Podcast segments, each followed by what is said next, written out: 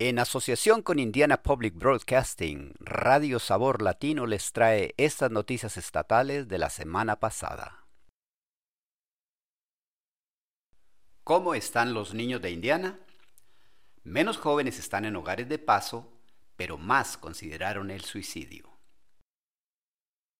Indiana ocupa el puesto 28 a nivel nacional en bienestar infantil. Eso es, según un informe anual de The Indiana Youth Institute.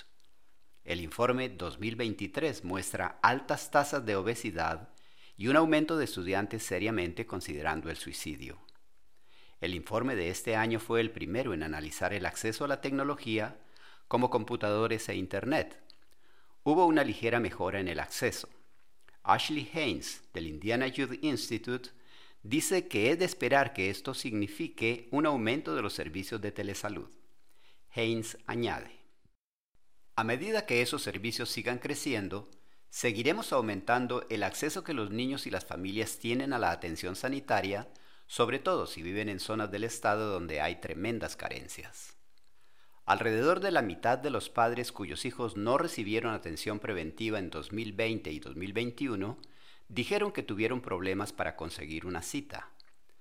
Un punto destacado del informe es una disminución del 40% desde 2018 en el número de niños en hogares de paso. Para leer este informe completo, llamado The Indiana Kids Count Data Book, vaya a iyi.org. El proyecto de ley que fomenta el reciclaje avanzado se dirige a la mesa de Holcomb. Los legisladores estatales quieren animar a más empresas que reciclan químicamente el plástico a venir a Indiana. Los tubos de dentífrico, por ejemplo, a menudo no pueden reciclarse porque están compuestos de varios tipos de plástico.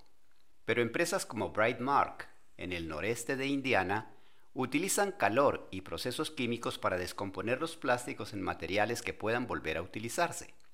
Un proyecto de ley pretende regular esas empresas como fabricantes de reciclaje avanzado. Eso significa que no tendrían que obtener una licencia de residuos sólidos y podrían ser elegibles para subvenciones estatales. Craig Cookson dirige la sostenibilidad del plástico para el American Chemistry Council. Dice que esto haría a Indiana competitiva frente a otros estados. Cookson añade, Saber a qué te vas a enfrentar desde el punto de vista de la regulación es muy importante y puede ser la diferencia entre elegir otro estado.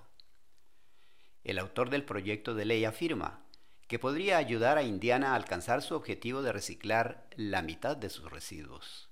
Pero un profesor de la Universidad de Pittsburgh se pregunta si algunos de esos procesos químicos deberían considerarse como reciclaje.